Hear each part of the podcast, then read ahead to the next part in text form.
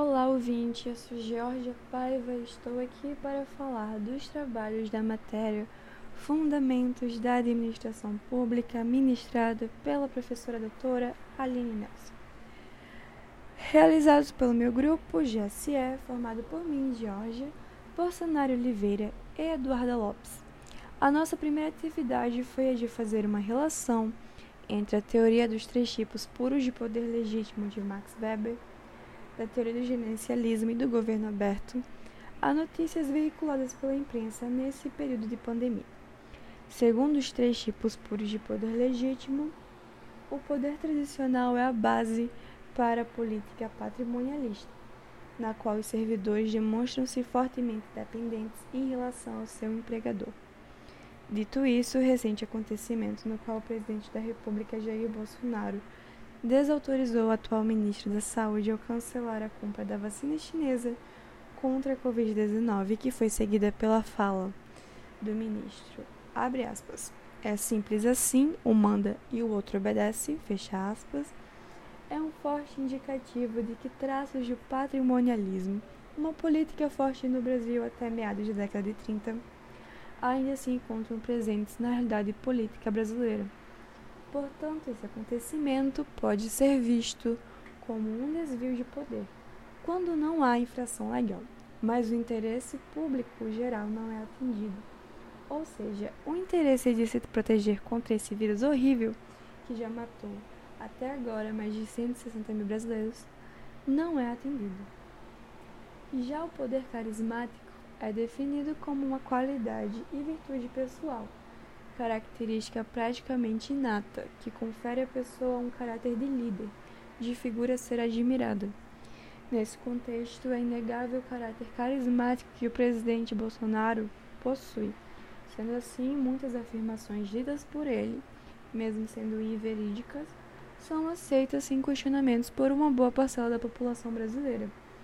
Como a citação recente de que, abre aspas, estamos praticamente vencendo a pandemia fecha aspas, considerada por especialistas como uma fala precoce, já que após nove meses do início da pandemia, no país a Covid-19 ainda tem uma média de dezenas de milhares de casos, além de mais de 500 mortes por dia. E mesmo com esses dados, há uma grande quantidade de cidadãos que acreditam na fala infundada do presidente. Completando os três tipos puros de poder legítimo, seguindo a teoria de Max Weber, há ainda o poder legal, a base da burocracia. O poder legal necessita da existência de normas, da obediência às leis, de autoridades legais e de funcionários organizados hierarquicamente para realizar suas funções. Nessa ótica, a organização militar dos bombeiros apresenta-se como um bom exemplo do exercício desse poder.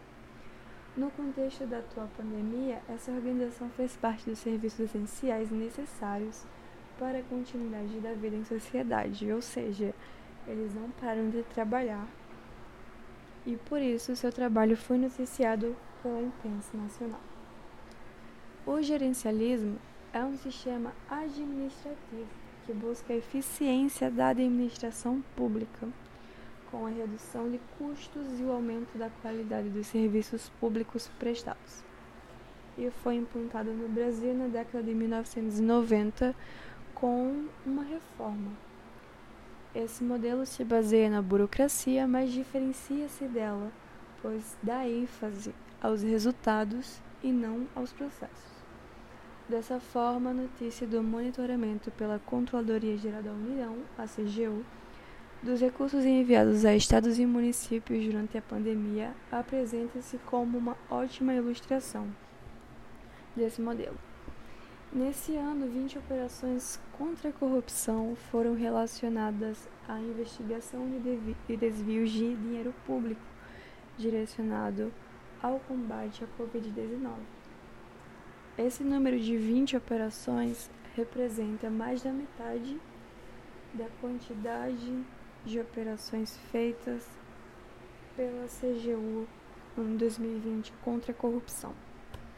O governo, se baseia, o governo aberto se baseia em projetos e ações que visam a promoção da transparência, da luta contra a corrupção, ao incremento da participação social e ao desenvolvimento de novas tecnologias, de modo a tornar os governos mais visíveis e acessíveis à cobrança popular. Dessa forma, em Natal, capital do Rio Grande do Norte, foi enviada uma carta aberta aos gestores dos municípios sobre a realização de uma audiência de audiências públicas e outros eventos virtuais nos municípios da região metropolitana da capital durante a pandemia do Covid-19 onde foi se colocado em discussão a participação social online nas, revistas, nas, nas revisões dos planos diretores em andamento, mas embora a participação social virtual sob influência de distintos órgãos multilaterais venha ganhando visibilidade e notoriedade, essa é uma estratégia que, se, que levanta muitos questionamentos quanto às formas de inclusão digital ainda muito desiguais considerando o baixíssimo índice de acesso à internet de boa parcela da população nacional, além da, do pouco acesso também da população a, a aparelhos como smartphones, computadores, tablets, aparelhos que pudessem possibilitar essa interação.